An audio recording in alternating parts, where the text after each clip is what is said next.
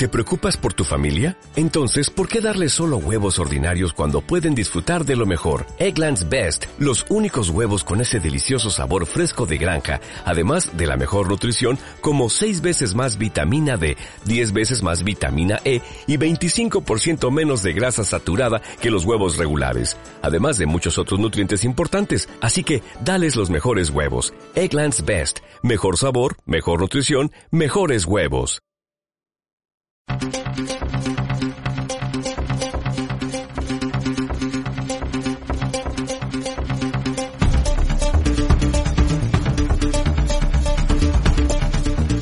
Demos caña con Jesús Murciego.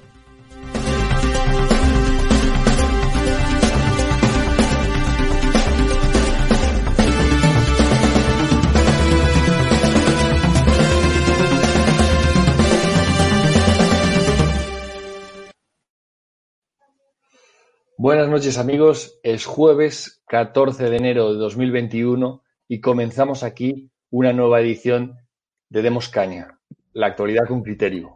Un programa donde no hacemos concesiones a lo políticamente correcto, donde abordamos la actualidad nacional e internacional con un criterio propio, sin ideología y a la, luz, a la luz de los hechos. Aquí nos atrevemos con temas que no van a dejar indiferente a nadie, donde otros siguen la propaganda oficial del gobierno o de los grandes intereses económicos extranjeros, aquí analizamos la realidad en base a los hechos sin prejuicios ideológicos de ningún tipo. Yo soy Jesús Murciego, estoy a cargo del programa y cuento con mis colaboradores habituales del grupo Demos, hoy con nuevas incorporaciones que paso a presentar ahora mismo. Tenemos eh, primeramente en Santander a Javier Corada. ¿Qué tal, Javier? ¿Cómo estás? Hola, hola a todos. Pues nada, muy bien y encantado de que contéis conmigo otra vez más. Nosotros de tenerte, de tenerte en el programa. Es un gusto siempre que vuelvas. Eh, tenemos en Londres a Jesús Martínez. ¿Qué tal, Jesús? ¿Cómo vas? Buenas noches a todos. Buenas noches, Jesús. Gracias por uh, tenerme aquí en el programa otro día a darle caña a esta gente. Pues sí, pues sí. Además que tú lo estás viviendo por ahí, el Brexit y la ola, la cepa británica, de la que nos contarás, espero, más adelante. Y por último, para terminar nuestro cuarteto, tenemos en, en Guayaquil a Gustavo Pareja. ¿Qué tal, Gustavo? ¿Cómo estás? Hola, ¿qué tal? Encantado de estar aquí una vez más para compartir con el grupo Demos y con toda la audiencia que espera que demos criterios siempre bien, bien definidos. Y bueno, qué impresionante Demos que desde Londres nos está colaborando Xavi Alonso. Qué, qué, qué buena contratación que hace. Siempre luciéndose. Pues sí, la verdad es que eh, tenemos la suerte de contar en Londres con nuestro, nuestro eh, corresponsal allí. Pues eh, si os parece, vamos a empezar a hablar, a hablar del, de la, la, la, tercera ola en la que está ya sumida España, también Londres, eh, Inglaterra y toda Europa en general, está sumida en ya una tercera ola donde los casos baten los récords que había antes, marcaba hoy 38.000 eh, con nuevos contagiados. Eh, las muertes, sin embargo, siguen en, en descenso, en, en, descendiendo. Es algo que, que Dios, la, la, mortalidad de esta tercera ola no es tan grave como la anterior, pero aún así sigue siendo muy grave, muy grave especialmente para el gobierno, que desde la gravedad depende cuántos fondos eh, reciba de Europa. Lamentablemente, la posición de pedigüeña del gobierno es que entre peor le vaya a, que peor nos vaya con la, con la crisis, más dineritos se van a llevar de Bruselas, más millones van a conseguir arrancarle a los socios europeos. Entonces, ¿qué pasa con esto? Pues que las estadísticas, ya sabes que tienden a maquillarse y en este caso se maquillan, si antes eh, la cifra de muertos de la primera ola la guardaron y no nos la dan, la escondieron y no la veréis eh, mucho tiempo, eh, lo han tapado los números a la baja, aquí lo que hacen son los números hacia arriba. Aumentan, eh, cuentan todo tipo de enfermedad, eh, como varios tipos de enfermedades similares. Eh, por ejemplo, la gripe, hay, hay PCRs que dan positivo por coronavirus con, con gripe.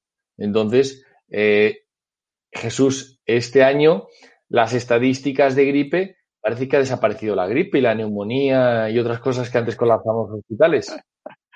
Bueno, la verdad es que solo para empezar no se puede decir el virus chino, pero sí se puede decir el virus inglés, que nos han colocado aquí a los que vivimos en, Inglaterra. No pasa nada por decir el virus inglés y ahora todo el mundo eh, de repente tiene miedo de los ingleses, que bien puede ser porque tenga que ver con lo del Brexit, pero a lo mejor no, a lo mejor es que yo soy muy mal pensado.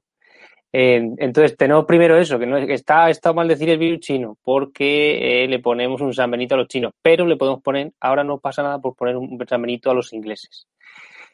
El tema del coronavirus siempre va a traer mucho problema porque se vive siempre de una manera individualmente muy subjetiva y cada persona lo vive de una manera. Pero a mí lo que me sorprende, como tú has dicho, es, oye, ¿qué pasa con la gente que se muere todos los años, todos los años de enfermedades eh, respiratorias? Que es que es una cosa muy común. De repente parece que no, parece que eso ha, dejado de ocurrir, ¿no? Tienes una estadística de, hace años, ¿no?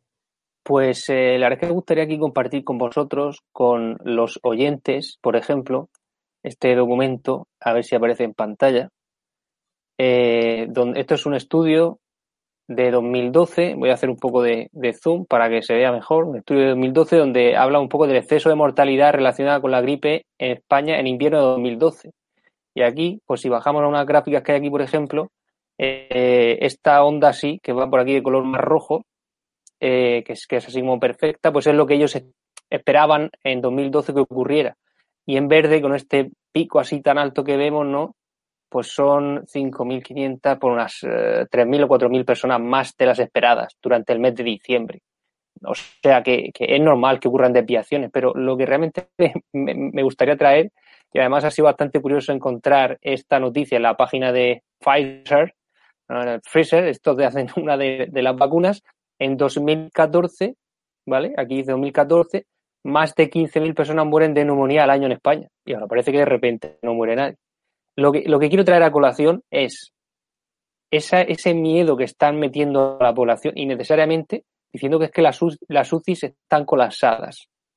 No hay camas. Bueno, pues vamos a ver un poco eh, qué es lo que ocurre.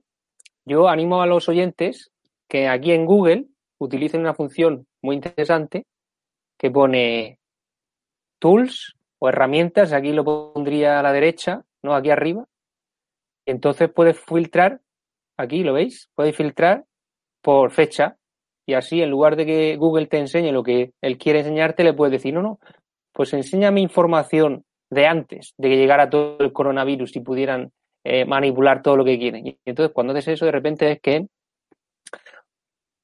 aquí tenemos en dos, uy, en 2015, 2015, lo vemos aquí, 2015, una epidemia de bronquiolitis más agresiva colapsa las UCI pediátricas. En 2017, aquí otra noticia de 2017, El Mundo, la gripe colapsa los hospitales de media España. La epidemia de gripe mantiene saturados 60 hospitales de toda España. Vaya, esto es en 2018. No sé si lo ven los oyentes, voy a hacer más zoom. Sí, sí, más la cadena SER. La cadena SER, 2018, ahí lo tienen, 2018. ¿eh? Entonces, yo no, no me gustan las conspiraciones ni historias así. Solo digo que hay que llevar cuidado un poco a la hora de crear tanto pánico porque no creo que esto sea bueno para la salud mental de nadie. está todo colapsado, esto va a ser lo, peor. Vas a Google, busca noticias de otros años y encuentras lo mismo antes de que existiera COVID. Yo lo dejo ahí, cada persona saque su conclusión. Claro, pero es que hace años no le daban dinerito de Europa a estos pedigüeños socialistas españoles o del gobierno socialista español y ahora sí, entonces ahora hay que parecer eh, muy, muy mal y ojo, aquí no somos conspiracionistas ni creemos que esto que es un plan que no existe el coronavirus, por supuesto que existe, pero que todo lo que nos, han, lo que están informando son mentiras, mentiras oficiales, trolas del gobierno arriba y abajo. Es todo un engaño. ¿Para qué? para aprovecharse de ti, para sacarte eh, a través de estados de alarma y de emergencia, eh, sacarte derechos, sacarte dinero además, repartirlo a los amigos y mientras forrarse. Gustavo, ¿querías, querías decir algo? Quería preguntarle a Jesús Martínez si esos estudios hacen diferenciación entre la velocidad de la infección y la expansión del virus, porque, bueno, podemos ver que en términos, tal vez en términos absolutos, año a año, las cifras de muerte por enfermedades relacionadas al sistema respiratorio tienen, tienen un número ¿no? que se puede promediar, pero tal vez con el, el, el advenimiento del nuevo, del, del SARS-2, del, del, coronavirus 2, eh, eh, COVID-19, pudo haber sucedido que tal vez se aceleró el proceso de contagio y, el, y, y, también la mortalidad, que puede que a la larga, digamos, en uno o dos años más, pueda notarse de que sí ha habido un aumento en la mortalidad absoluta. No lo sé, si es que tal vez eso ahí se pueda... Pues, se Gustavo, es, es, una pregunta muy buena. Eh, desafortunadamente, yo no soy un experto ni he podido dedicarle tanto tiempo, pero estoy seguro que hay gente que se ha hecho esa misma pregunta, estoy seguro que hay gente que, que son expertos y que pueden dar esos datos y estoy seguro que lo tienen. Simplemente nosotros no lo vamos a encontrar fácilmente porque toda esa información está ahí perdida en Google sin que, sin que se le dé ningún tipo de ningún tipo de, de, de visibilidad para que la gente sepa la verdad. A mí una cosa que siempre me ha, hecho, me ha chocado mucho es, es una verdad que está delante de nosotros. Si en el resto del mundo el COVID nos pegó a todos, fue a partir de febrero, más o menos febrero, marzo de 2020, porque se llama COVID-19. No se debería llamar COVID-20. Ah, es que pasó en el 2019. O sea que en el 2019 ya sabían que había ahí algo. Porque en el resto del mundo no pasaba nada, no pasaba nada, y en el 2020 de repente, en febrero, marzo, madre mía, madre mía, madre mía. Pero fue, ya lo he puesto 2019. En noviembre, diciembre, el 19 en Wuhan. Claro, claro, pero, pero ya lo tenían fichado. Una gripe extraña. Sí, claro, casualmente, que rápidamente la tuvieron fichada ya. Sí, casualmente, chicos, en Wuhan, que ahora no pasa nada. Ahora están más a gusto haciendo unas fiestas y van a celebrar el año nuevo.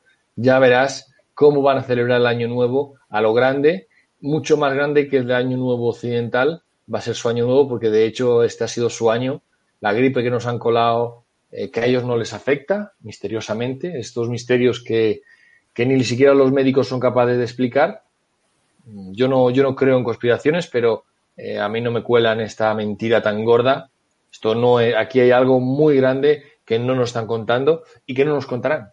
No nos contarán. Entonces, eh, lo que donde queremos poner foco aquí en este programa no es en la parte médica, que seguro que hay expertos eh, que saben mucho, no los que comunican al público, pero hay expertos que lo conocen mucho, sino en, en el uso por parte del poder político de esta situación de emergencia para su propio beneficio. Javier, ¿qué chollo se están sacando los políticos con esto? ¿Qué de contratos y qué de culpas le están poniendo a la gente? Eh? Sí, de hecho estaba pensando cuando os escuchaba que están como separando las oleadas por seis meses y con eso van tirando y van tirando. Y lo que no pueden esconder de la incompetencia que han hecho de la mala gestión, pues ya se ocupan de controlar medios de comunicación y seguir mintiendo. Y a mí me preocupa porque la, la situación en general es de incertidumbre. No se sabe hasta dónde se puede arrastrar esta situación. Han tenido, desde que comenzó todo esto, más o menos un año para, digamos, hombre, obviamente algo de experiencia hay para los funcionarios honestos que estén por combatir estos, problemas, la, la, dimensión que tengan de ciertos. Pero a mí yo no tengo la sensación de que desde el gobierno estén, digamos, preparándose para poder ya dar carpetazo y salir adelante, ¿no? Yo cuando comparo, por ejemplo, la actitud que tienen en Estados Unidos, que es cuanto antes abrir, cuanto antes salir a la calle, cuanto antes dejar esto atrás, lo comparo con lo que hacemos nosotros, que es como decías tú, Jesús, nada, a pedir dinero de Europa, qué mal estamos, qué mal estamos, y que pague el siguiente que venga, ¿no? Entonces, ¿hasta cuándo se puede sostener esta situación? ¿Hasta cuándo pueden sostenerlo las pymes, los pequeños y medianos empresarios, los autónomos? ¿Hasta cuándo se puede estar eh, sosteniendo las prestaciones de desempleo, los ERTES? Que no hay más plan que aguantar seis meses más y dentro de seis meses ya lo veremos, ¿no? Bueno, ya al menos, pues imagino que pedirán una segunda prórroga para, como decías tú, Jesús, seguir aprovechando ese control de los contratos públicos, las licitaciones, los protocolos y, en fin, todo eso para hacer negocios, además, con un descaro, es que aquí la pena es que como no hay un, un tejido de medios de comunicación que se ponga delante a esto, porque es que bastaría que hubiera un, uno o dos decentes más o menos generalistas que tuviesen llegada y les echaban el, el, eh, digamos, bastaría, el, el- bastaría con que dieran voz a la sociedad civil, con que dieran fuerza a asociaciones como Demos o asociaciones alternativas que no son conspiranoicas, que creen y defienden los hechos, eh, pero no eh, dependen de ningún poder político. Es que eh, depender del dinero, como tú dices, mencionabas a los medios de comunicación, pero es que son los primeros que llevaron su tajada del pastel. 125 millones, después contratos y propaganda del gobierno, algo, algo insano. Pero quería preguntarte, eh, Gustavo, ¿tú crees que la- esta pandemia del coronavirus acelera, no solo en España, sino en Occidente entero, la decadencia eh, y el crecimiento de China? Mira, sobre la decadencia hay algo interesante. Eh, se aumenta el solipsismo porque todos comienzan a volver individualistas que pasan encerrados en su departamento y se pasan viendo pornografía, como es lo que ha quedado demostrado, que la incidencia de visita de, de sitios pornográficos en Internet aumentó, lo cual eh, evidentemente significa poner eh, en riesgo la estabilidad emocional de la persona que pasa encerrada, porque bueno, mientras tenga la comida, una paguita de renta básica universal que le den y un internet y su porno, eh, no necesita salir, ya no necesita tener contactos humanos. El cerebro tiene a través de la pornografía, mira, un ejemplo tan sencillo, tiene eh, en, sus diferentes tipos de, de partes terminales, eh, centros de estimulación, tiene la suficiente cantidad de estímulo de la parte sexual con la pornografía como que si lo tuviera con el acto real. Entonces, eh, miren, miren cómo el encierro en algo así tan sencillo que ha estado estudiado puede generar problemas de conducta eh, considerables que por supuesto podrían hacer dóciles a las personas que están en esa situación encerrados porque ya tienen una complacencia, porque están recibiendo el, el estímulo neurológico que les produce placer. Es una cuestión de pura materia psíquica que les está dando a ellos eh, eh, eh, total sensación de una plenitud. Entonces, ¿por qué no aprovecharse esto de aquí por parte de políticos que creen que esto de aquí trae de esa forma una sociedad más ordenada, una sociedad con menos conflictos, experimentarse con otras tecnologías, inteligencia artificial, robótica, etcétera, sistemas de comunicación? Mira, de todo puede ser. Y de hecho, tanto la empresa privada, que, no forma parte, que tal vez no esté concertado como pequeñas startups, etcétera, con grandes conglomerados corporativos, con los estados, han estado haciendo eh, desarrollos de tecnologías, etcétera, eh, a raíz de, la interrupción de todas las conexiones sociales materiales, carnales, ¿no? O de cercanía, de vecindad, como deben ser.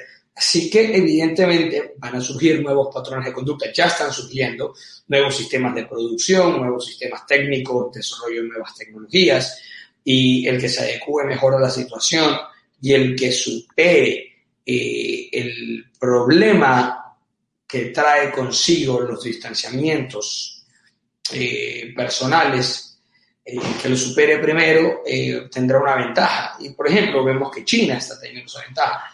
Pero no hay que dejar de tomar en cuenta que también en Estados Unidos se han estado tomando correctivos. A pesar del COVID, Estados Unidos creo que es el país con la tasa de industrialización, de reindustrialización más alta del mundo. Cosa impresionante.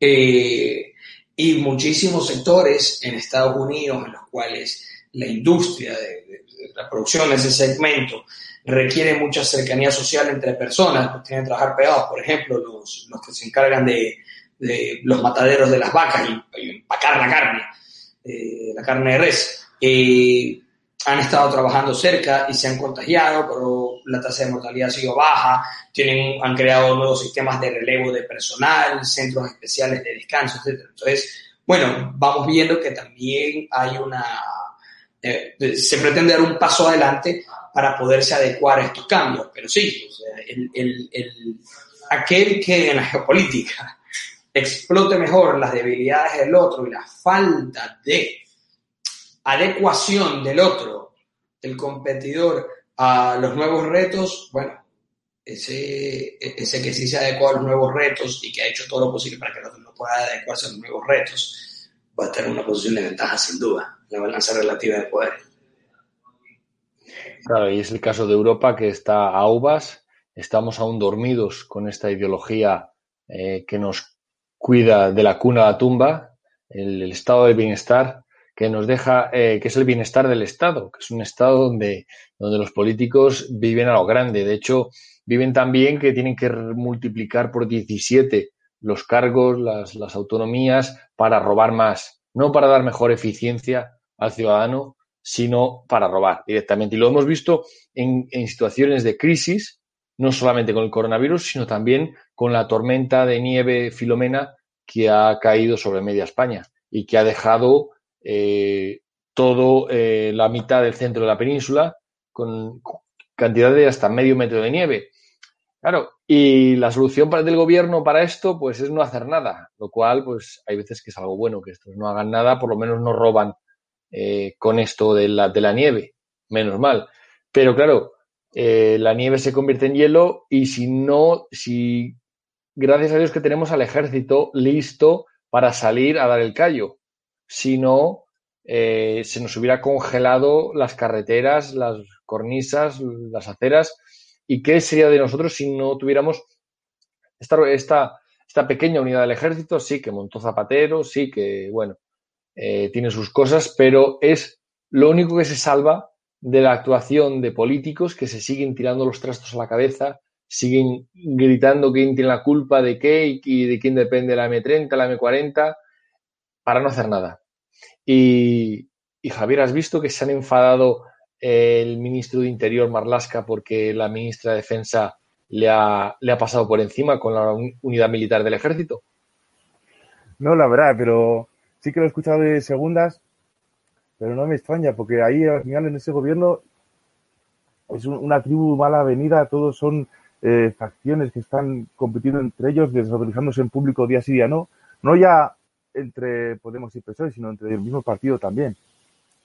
La verdad es que a mí me sorprende la mala gestión que han hecho y como dices tú, cómo se tiran la pelota, porque, bueno, en fin, yo vivo en el norte de España y aquí es habitual que si no hay, por ejemplo, vitaminas suficientes, pues se coge un tractor y se usa un tractor y ya está, y se va procurando, digamos, el día a día ir quitando, no lo vas dejando, dejando para que luego, pues, se monte, como, como lo han declarado, creo, o lo quieren declarar, ahora no me acuerdo, eh, zona catastrófica, ¿no?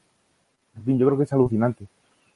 Es el otro ejemplo más de, de hasta qué punto el, el, sistema que tenemos de partidos parece que solo filtra a, cuanto más arriba subes, más incompetente eres.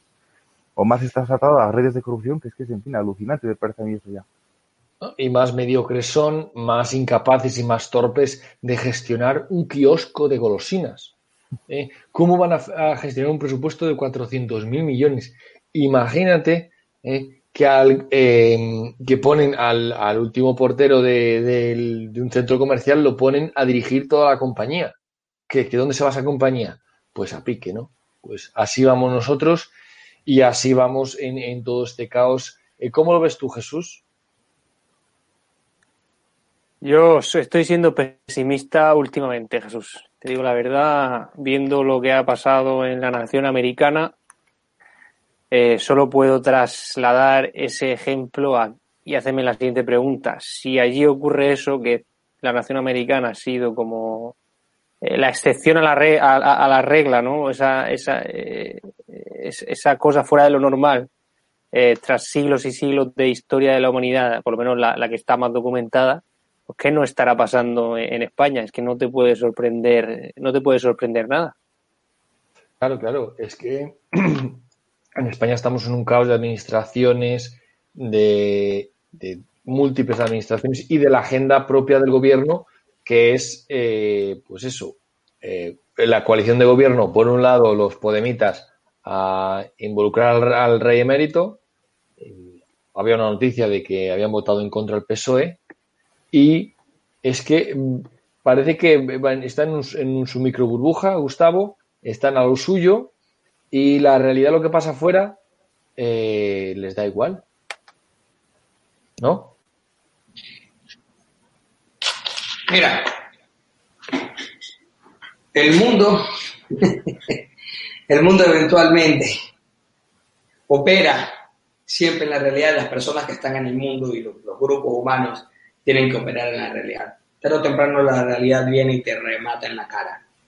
Eso va a pasar. Claro, pierdes tiempo porque mientras estás viviendo en la fantasía, en la tontería, en la estupidez, en la ideología, en los delirios, y otros están aprovechando las cuestiones materiales, recursos, empresas, etcétera, alimentos, que tú por, no sé, por creer alguna cuestión mística que alguien te va a regalar algo, no estás aprovechando, ¿no?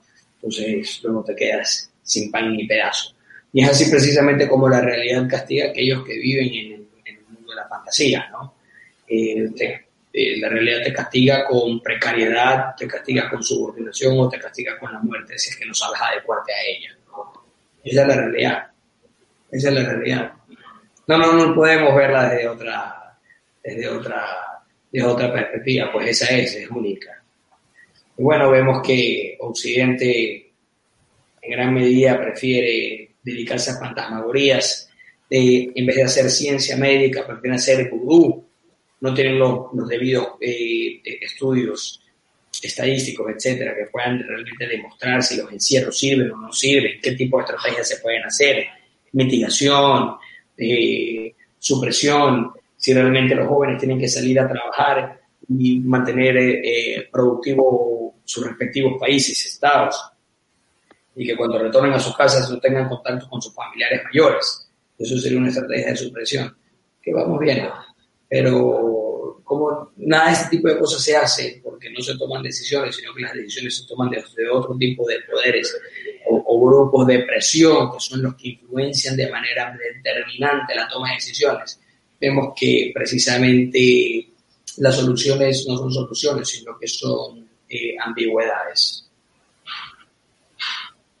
Claro, porque no interesa solucionar los problemas, interesa que haya problemas, porque es en los problemas donde ellos pueden robar, donde ellos pueden manipular a la población, donde ellos pueden sacar provecho, que al final es de lo que se trata. Estos van a sacar provecho y nos venden que nos van a solucionar la vida cuando son es por culpa de los políticos, por culpa de este régimen político que estamos donde estamos.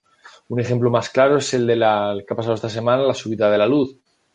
Con esto de la, de la gran tormenta de nieve, la demanda en un mercado eh, como este que han hecho de la luz tan volátil, un mercado tan incapaz de responder a, choques momentáneos eh, de la demanda, eh, se ha disparado la luz. Obviamente es un mercado controlado por, los gobiernos, regulado al máximo, en el que se benefician los grandes amigos del gobierno. Eh, estos se llaman eh, compañías eléctricas y gasísticas, Iberdrola, Gas Natural, ahora se llama Naturgi, y Endesa. Eh, siempre sacan ingentes beneficios y ahí sigue habiendo un déficit de tarifa que ¿quién lo tiene que pagar? El Estado con el dinero tuyo, ¿no? Entonces, en este mercado tan intervenido, en donde hacen tanto dinero, tanto dinero esta gente, es normal que haya puertas giratorias, porque al final la oligarquía eh, empresarial eh, está, eh, está metida en la misma cama con la oligarquía política. Es porque no hay libertad política, que no hay libertad económica en sectores como las eléctricas, donde son cotos cerrados. Antiguamente era un monopolio, había una empresa o dos y funcionaba muchísimo mejor que ahora. Ahora hay varias empresas y... Jesús. Fatal. Eh, Dime, Gustavo. Sí, justo a lo que vas, te quería decir algo muy corto, que mira cómo, cómo en, en, algo tan preciso como el tema de la empresa eléctrica, la luz y la generación de energía para, para un país, interviene también la ideología y cómo la ideología deforma la realidad. Eso es una, una cuestión evidente. Y que también los grupos de interés, los grupos de presión, los políticos no solamente se, se, basan en factores materiales como en la geopolítica, recursos, etcétera, sino también en creencias místicas y tienen esta creencia mística del naturalismo, el ecologismo, etcétera, no es lo mismo que preservar el medio ambiente con una realidad material. Y si en España, te voy a dar un ejemplo, tú eh, prohíbes la explotación del carbón precisamente eh, o de otros recursos energéticos para luego que estos de aquí sean procesados y se pongan en, movimiento con plantas procesadoras de energía, evidentemente España va a tener que importar los recursos energéticos o la energía misma y lógicamente va a subir el precio. al menos que importes algo más barato que tu producción interna, que no creo que haya sido el caso. Pero mira tú cómo incluso ideología interviene para pervertir y deformar precisamente los procesos técnicos e industriales.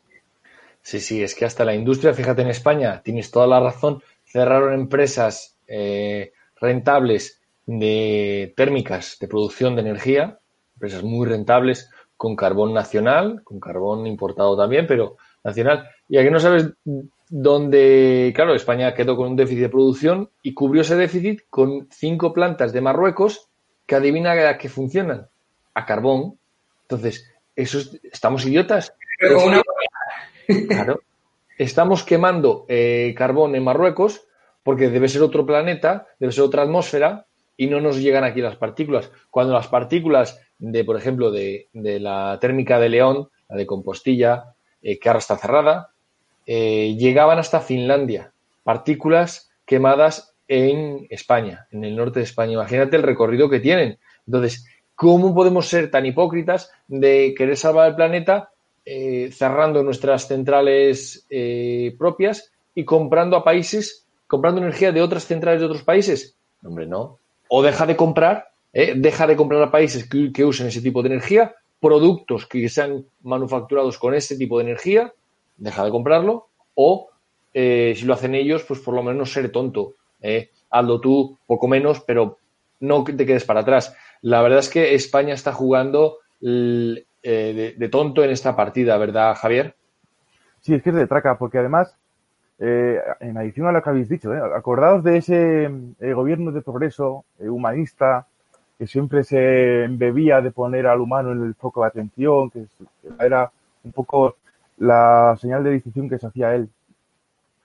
Y vamos, Pablo Iglesias hace dos o tres años estaba en ese plan, cuando subía un poquito la luz con el PP en un contexto como este de, de invierno, vamos, vamos, casi faltaba saltar la Moncloa con antorchas, ¿no? Sin embargo, ahora sube varias veces más. ¿Y dónde está el gobierno de progreso? Las ayudas europeas, a ver, a ver si llegan cuando llegan, cómo llegan, pero ahí está, a la hora de la verdad, los hechos hablan, qué es lo que hace un gobierno que no.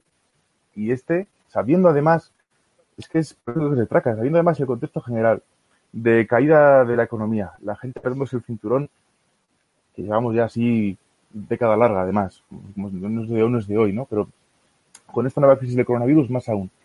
Suben los impuestos todos en general más o menos y ya para el remate final, un año después de la pandemia, pa, pues toma. Y luego yo es que me acuerdo mucho Pablo Iglesias cuando decía aquello de que la gente no tiene que elegir entre pasar frío o comer y no sé qué, ya, pues ya, se le ve metido las prioridades del Golfo de este. Es que, es que es de traca y los medios haciendo la ola. Nunca mejor dicho. A lo que diga el poder y pasos también sobornados. Y bueno, ya simplemente recordar a la audiencia, aquí ya lo hemos tratado alguna vez, con Roberto Centeno sobre todo, cómo se hace, y lo habéis comentado un poco por encima, cómo se configura la factura de la luz y cómo está tan intervenido políticamente. Y hay tantos intereses de por medio, tantos grupos, de presión, perdón, y así, que es que es, aberrante el escándalo de estar pagando una de las luces más caras de Europa, sino la que más. Claro, una de las luces más caras de Europa, con centrales eh, térmicas, centrales hidroeléctricas creadas en la época de Franco, amortizadas ya, requete amortizadas, pagado todo y produciendo eh, riqueza como auténticas minas de energía, minas de riqueza, y que se las repartieron a sus amigos, para Endesa tanto, para Iberdrola tanto. Las grandes centrales, las grandes obras hidroeléctricas en España son todas, todas públicas. ¿eh? Las grandes nucleares, las, bueno, y pequeñas también, no es que haya grandes centrales nucleares, pero hay varias que están produciendo energía y no se han hecho más porque es que eh, se lo han quedado todo. Esto que se han repartido con sus amigos ahora mm, se gestiona mal o, dicen que se gestiona mal y se han multiplicado los precios. Hemos pasado de tener una de las luces más baratas de Europa a una de las a, la más cara. Es que y eso impacta de verdad en el crecimiento, impacta en el desarrollo. ¿Cómo se va a desarrollar España? ¿Qué montadora de coches va a venir a España si la energía es tan cara? ¿Qué montadora de, o, fábrica de, aluminio, estos que consumen tanta energía, obviamente no van a venir a España? ¿Por qué? Porque España está eh, en un suicidio eh, industrial, entre, entre otros un suicidio demográfico y, otras cosas, y España no es un lugar confiable para, para venir a invertir. De hecho, por eso eh, aprietan tanto a los que no se pueden ir, a los españoles, a, a, las casas, ahí es donde tienen que apretar. Y las facturas eléctricas están disparadas por lo que decía, una eh, oligarquía económica amiga de una oligarquía política. Pues Jesús, me gustaría, me gustaría a, raíz de esto que estás comentando, eh, yo veo aquí demasiada, demasiada ganas de, no contar la verdad cuando, viene al tema de la energía. Por ejemplo, aquí en esta imagen que me gustaría compartir con vosotros, es una planta, es una planta piloto en British Columbia, en Squamish. Esta planta que vemos aquí como una lona, eh, esta planta recoge aire atmosférico, separa el CO2, lo une con eh, mediante hidrólisis del agua, lo une, lo une a un átomo de hidrógeno al separar el agua entre hidrógeno y oxígeno. ¿Y, y qué obtienes cuando tú coges el CO2, la C, y le unes a la H, por ejemplo, que lleva el agua? Que tú tienes HC, que son hidrocarburos. Es decir, que podemos generar, hay tecnologías ya, plantas piloto de proyectos, por ejemplo, aquí tenemos otro vídeo, ¿vale? De proyectos eh, que permitirían generar combustibles sintéticos a base de limpiar el aire, como si fueran, digamos, árboles, De manera igual de manera que, que los árboles dicen que, eh, que, limpian la atmósfera, esto sería un, proceso industrial que permitiría, por ejemplo, combustibles sintéticos. No haría falta ya extraer eh, ni petróleos, ni transportar petróleo por ningún lado ni el fracking, ni historias. ¿Por qué están poniendo tanto esfuerzo en tanto follón como si se fuese a acabar el mundo mañana y, resulta que hay tecnologías como estas que no, que no salen para adelante? Es que yo, yo veo aquí mucha, mucha manipulación. Claro, pero es un tema ideológico. Es que son enemigos del desarrollo, del progreso, de, mm, enemigos del desarrollo, porque, porque son enemigos de, de, Occidente, del, del, sistema capitalista, y quieren destruirlo. Y esto mm, que ha venido del clima, Gustavo, les ha venido perfecto porque es la excusa para, eh, como dicen ellos, eh, decrecimiento, traer el decrecimiento, dejar de desarrollarse, ir para atrás. ¿Pero qué vamos a volver a la edad de piedra? Si la tecnología nos ha traído donde estamos, y por supuesto ha traído problemas, no es la tecnología la única que nos puede salvar y, no llevarnos para atrás para la edad de las cavernas, Gustavo? Bueno, hay un tema que vale la pena estudiar con profundidad y es que quienes se encargan de gobernar los países que pertenecen a lo que podríamos llamar la cristiandad o occidente y, los grupos de presión, sean de, sectores financieros, industriales, económicos, el sector económico en sí, a un modo más grosso de referencia, mm, a pesar de que ven que hay un decrecimiento poblacional, caída del consumo, porque se reduce la demanda precisamente al decrecimiento poblacional, porque la población se hace más vieja. Y evidentemente está decreciendo el número de graduados con carreras técnicas y la inmigración masiva no es la solución tampoco al problema. Y eso lo saben. Lo que importa simplemente es eh, mano de obra cuasi esclava, baratísima, que no llegan a, trabajos más sofisticados y que además tienen problemas de cohesión social por razones que son evidentes. Entonces, eh, llama la atención de que a pesar de que vean que existe este, este declive económico, esta desindustrialización, este crecimiento económico esclerótico, por no decir ya un llegando a un declive para un decrecimiento económico, crecimiento negativo. De hecho, están teniendo ahora con el problema del coronavirus, pero digamos que eso es coyuntural. Eh, no tengan como si lo tiene Japón, o lo tiene Singapur, o lo tiene Corea del Sur, y seguramente Corea del Norte tiene algún plan, solo no tiene los medios para invertir. Es incluso Rusia está en desarrollo de eso ahí con, con los modestos medios que tiene, tiene el Producto Interior Bruto de Italia, pero sin embargo destina gasto militar entre cuatro o cinco veces más porque no le queda otra. Entonces, por eso el nivel de vida de Rusia no puede subir, su per cápita se mantiene a la mitad de lo que es el de Italia. Entonces, es interesante que no se siga el ejemplo de estas naciones que acabo de nombrar, como Rusia, Corea, eh, eh, Singapur, Japón, que es la inteligencia artificial y la robótica. Es decir, si tú ves que está decayendo precisamente la demanda en tu país, significa que puede que en otro lado la demanda donde hay población más joven siga estando alta, tú puedes producir en tu país para exportar ese país, pero si ves que la producción en tu país, eh, como ya te vives en el mundo desarrollado, los salarios son altos, te sale muy caro, bueno, puedes desarrollar tecnología, precisamente a través de innovación, que te pueda abaratar los costos de producción, y entre eso está la robótica, la inteligencia artificial, y por ejemplo, en, Francia, en Alemania, ¿qué vamos a decir? En, Italia y España, a pesar de que Italia es la segunda base industrial de Europa y en Sudamérica inexistente, la industria está en pañales. Eh, no existe esto aquí. No, no existe. No, no, no, no, no solo tomado como una estrategia de Estado, tú tienes una estrategia de Estado. Pero Gustavo, Gustavo, perdona que, te, que te interrumpa. Eh, ¿Cómo puede ser que una sociedad como la, nuestra, tan moderna, tan tecnológica, y está deseando en intercambiar libertad por comodidad? Porque eso es lo que estamos viendo. La gente no quiere ser libre, quiere que piensen por ellos, que le digan cómo tienen que analizar las noticias, que le digan cómo tienen que ver, cómo tienen que pensar, qué pueden pensar, qué no pueden pensar. ¿En qué momento la tecnología ha hecho y por qué en la mente de la sociedad no me importa perder libertad si a cambio vivo en una simulación y todo es el mundo feliz. Es, por el entretenimiento, pues el ser humano, el ser humano tiene la inclinación al pan y al circo porque le gusta divertirse. El problema es que se hace, la diversión se hace perenne, confundiendo que eso es el sentido de la vida y que eso es fuera felicidad, que es un mito. Entonces, y además con, con, con, religiones confesionales, como la del progresismo, etcétera, eh, o, proxys, ¿no? Realmente movimientos sociológicos que, que operan como si fueran una religión, precisamente de religión confesional del Estado.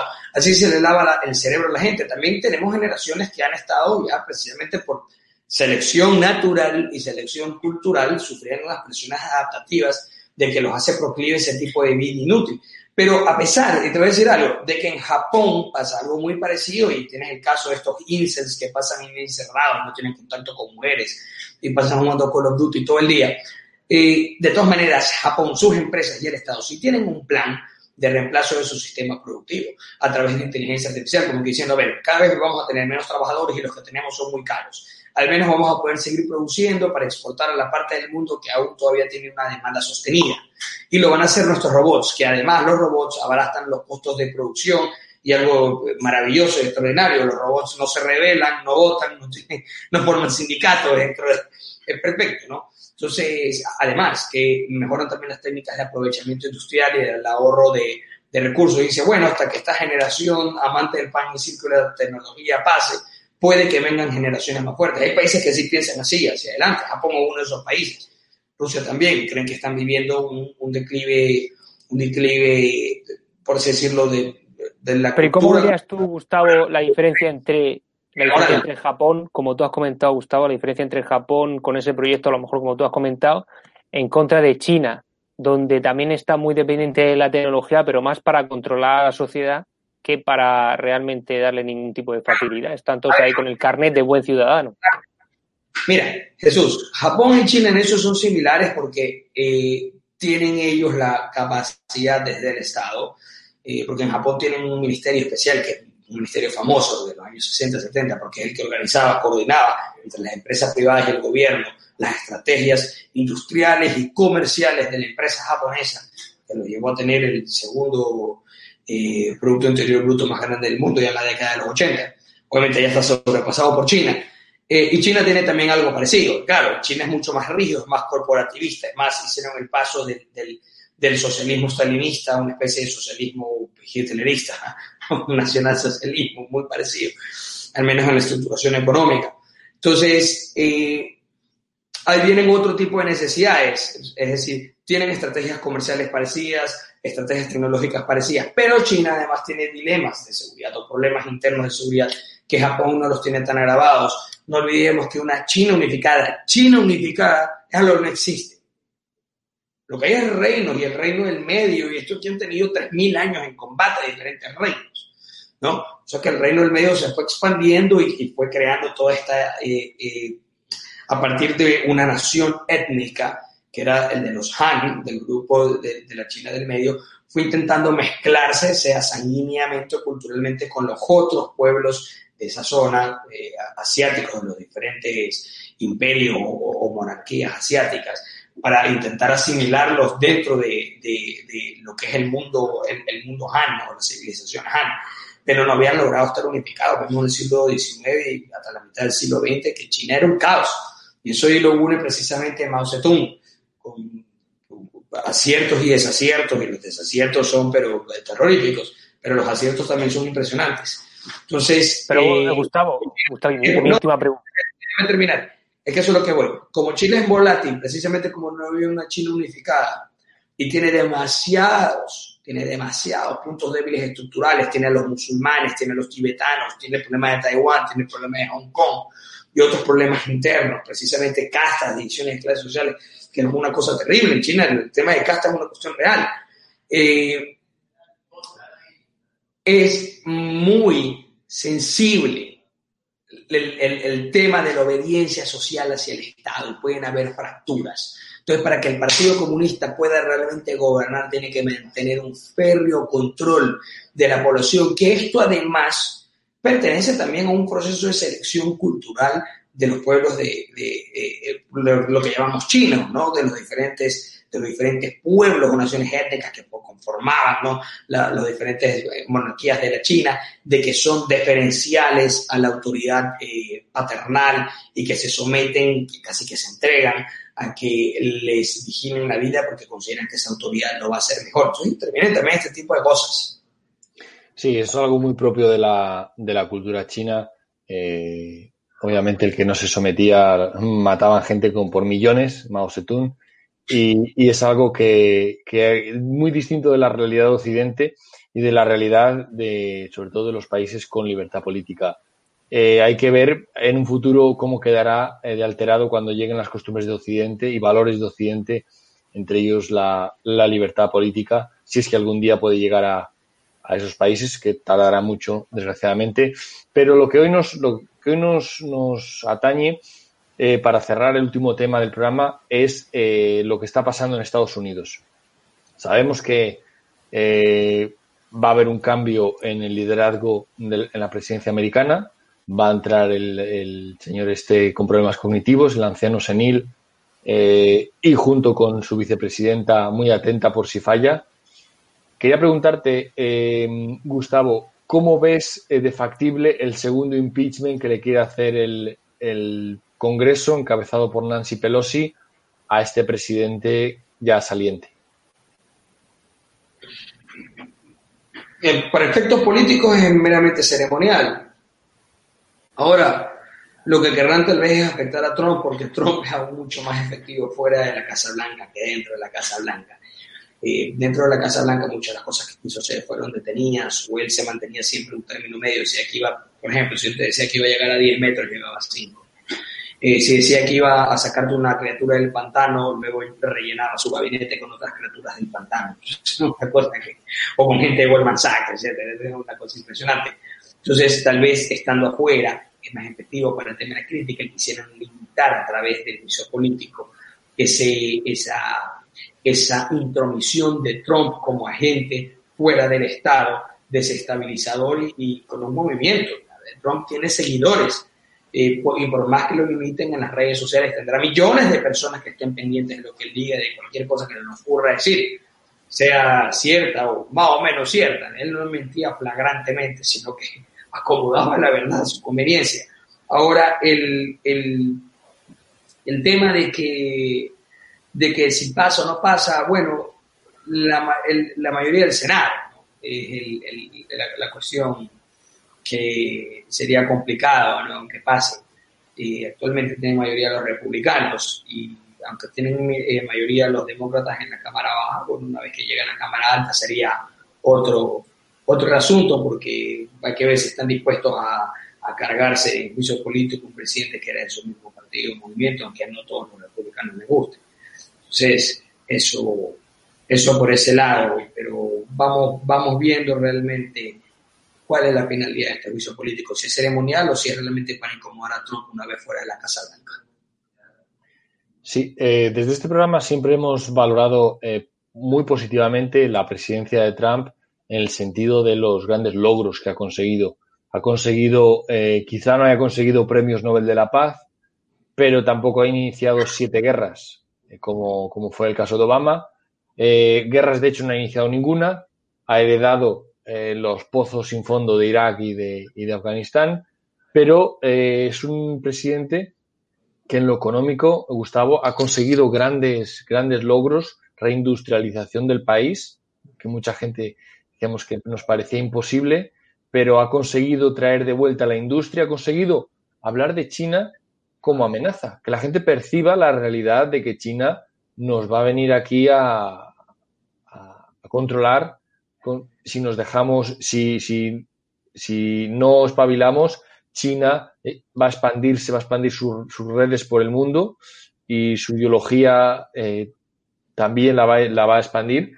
Eh, ha sido gracias a Trump que el mundo ha tomado una actitud distinta respecto al comercio, se han firmado nuevos acuerdos comerciales, se ha, se ha conseguido cosas que parecían imposibles, incluso acuerdos de paz en Oriente Medio. quería saber cuál es tu valoración Mm, personal de la presidencia de Trump y si crees que ha sido un gran presidente. Es difícil. sin duda que con esto último que sucedió embarra bastante lo que fue su, su gestión presidencial. En lo geopolítico le doy un 7 sobre 10. Digamos que a Obama le doy un 5. Eh, un 7 sobre 10. Sí, es verdad, no se lanzó la loca tantas guerras, pero estuvo dispuesto a irse a guerra con Irán en cualquier momento. Eh, la, la, guerra no es que es malo porque sea la guerra, la guerra es malo es que realmente es inservible para los intereses del Estado y de la nación que, o la población que habita ese Estado, porque a veces hay guerras que tienen que ser inevitables. Son inevitables, ¿no? Hay que pelearlas, ¿no? Hay que asumirlas, sean comerciales o sean ya con medios de fuego o de letalidad. Eh, en eso sí, él asumió el combate económico con China, que en eso tuvo acierto, ya estaban las bases sentadas, ya se estaba dando de antes, simplemente Trump lo aceleró. Y en ese proceso de aceleración eh, eh, tuvo cierto tipo de, tomó cierto tipo de medidas económicas, estimuló para que el poder legislativo tome también cierto tipo de regulaciones. Eh, se rebajen impuestos, etcétera, que podía volver más competitivo a los Estados Unidos frente a China y esto ha traído consigo una reindustrialización de los Estados Unidos y también una eh, eh, confianza en la capacidad estadounidense de producción. También mantuvo abierto, que ya se venía dando desde la época de Obama, la explotación, la, la potente explotación interna de fósiles y otro tipo de recursos energéticos. Eh, Trump no fue enemigo de esto, sino que siguió estimulándolos para que sigan aumentando y creciendo hasta que Estados Unidos llegue a ser el primer productor de combustibles fósiles, o sea, gas y, petróleo en el mundo. Eh, en eso ahí vamos a darle a Trump un, 8.5. En la gestión económica eh, sí mejoró el Producto Interno Bruto del país, la renta per cápita mejoró, el, el, eh, la, el, el, mercado de valores, la bolsa también subió, no hubo tanta disminución de la desigualdad de la riqueza, pero bueno, al menos con, lo, con el recorte de impuestos que se hizo a los ricos, a los ricos hubiera sido mejor que se haga para todos en, proporciones similares de, beneficio. Eh, al menos con ese recorte, lo que sucedió es que hubo deflación, es decir, ciertos precios bajaron, lo cual hacía que los salarios reales de los trabajadores suban y también tenían más dinero en, en, efectivo las empresas que luego utilizaron para dar préstamos y créditos a sus propios trabajadores. Así que en eso ahí también le podríamos dar en, la parte económica un 8.5 Donald Trump. En el tema del orden interno le doy un 5, un desastre un desastre, no supo, eh, eh, no supo cómo manejarse en el tema del orden interno, no supo cómo balancear su poder federal frente al poder, los poderes de los estados. Y en lo último que hizo, que es eh, el de haber avivado esta protesta para hacer algún tipo de presión moral, no era, la presión realmente afuera del Capitolio, para que se haga algún tipo de elección contingente, como está en la Constitución, porque habían eh, anomalías con la elección, porque aparentemente han habido, han habido problemas con las leyes de la estadística, que estos problemas es, o, o, o romper una ley de la estadística es algo posible, pero muy poco probable, y parece que lo muy poco probable ha pasado. Pues, sin embargo, Donald Trump avivó la presencia de muchísimas personas ahí que fueron armadas, porque en el país hay un libre porte de armas, eh, eso no, era algo es normal, pero estando ahí en ese lugar y luego ya la turba, porque es que es un golpe de Estado, una turba es una turba que arma, la turba lo que hace es un tumulto o una rebelión, ¿no? Y asaltan, toman por asalto el palacio, por asalto el palacio, pero ya estaban ahí, ya habían estado convocados, o sea, esto aquí un efecto colateral que había que tenerse en cuenta. Y toman por asalto, el, obviamente de una manera simbólica y absurda, porque no es que eh, que eso lo hace aún peor, porque si vas a tomar por asalto un edificio público, tienes que, o sea, tienes que, tienes que pensar que si es una rebelión para tomar el poder, si no, no lo hagas. Y desgraciadamente una persona resultó muerta que la, policía del, legislativo le, la rechazó con, con, armas de fuego, creo que fue con un fusil, le pegaron un tiro en el cuello con un fusil y murió desangrado, una pena. Y este tipo de cosas se pudieron haber evitado o si se creía que realmente era todo ilegítimo, que todo había estado arreglado, que efectivamente la República se le llevaban de las manos a las personas que protestaban, bueno, tómenselo. Pero hacer las cosas a término medio y que el presidente Trump haya sido el que los convocó para que, obviamente no para que se rebelen, sino para que estén ahí y hagan presión pero era evidente que este, este colateral podía suceder. Y después, por favor, váyanse a casa, darle el discurso, ¿eh? dicen el discurso, por favor, váyanse a casa, eh, aquellos que rompan la ley serán procesados. ¿Cómo es eso? ¿Cómo que aquellos que rompen la ley serán procesados? Tú mismo los convocaste. Claro, claro. Además... Sí, ya los lánzate con todo. Eso No se debe haber lanzado con todo, sino no debe haber convocado nada. Claro. Pues la política son así. No, que la democracia no, golpe de Estado. Entonces no juegues y no alegues esto. Pero como yo lo vería. Sí, ha quedado Trump eh, desdibujada su presidencia con los acontecimientos del último, de la, último, la última semana de su presidencia. Lamentablemente eh, esto es así y nuestro tiempo se nos acaba aquí. Gracias, Javier, por haber estado ahí una semana más. Estás eh, mudo, pero te, hemos escuchado como no, te despedías. Jesús, Jesús, un saludo y hasta la próxima. Buenas, eh, Jesús. Pues eh, muchísimas gracias a todos por estar aquí. Eh, César, si le puedes dar a mi pantalla un momento, porque ahí sí me quería unir a lo que ha dicho Gustavo, de que efectivamente Trump nos ha, nos ha mostrado un poco las cosas diferentes y nos ha, y nos, ha hecho pensar un poco cómo es diferente que ver el mundo y quería traer aquí rápidamente la, esta orden ejecutiva que, que hizo en noviembre de 2020 prohibiendo las inversiones en países comunistas con, compañías militares de esos países. Ahí lo dejo. Pero política muy dura, y eso está bien. Así es, así es. Gracias, eh, Gustavo, por haber estado aquí. De vuelta, ojalá te estés más, más a menudo con nosotros. Encantado. Y a nuestra audiencia, gracias por haber estado ahí una semana más. Nos despedimos. Hasta la próxima semana. Un saludo para todos.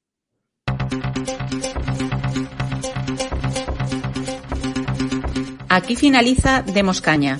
Síguenos en nuestras redes sociales, en YouTube Demos Televisión, en Facebook Demos Libertad y en Twitter arroba demos-libertad. Asociate a Demos.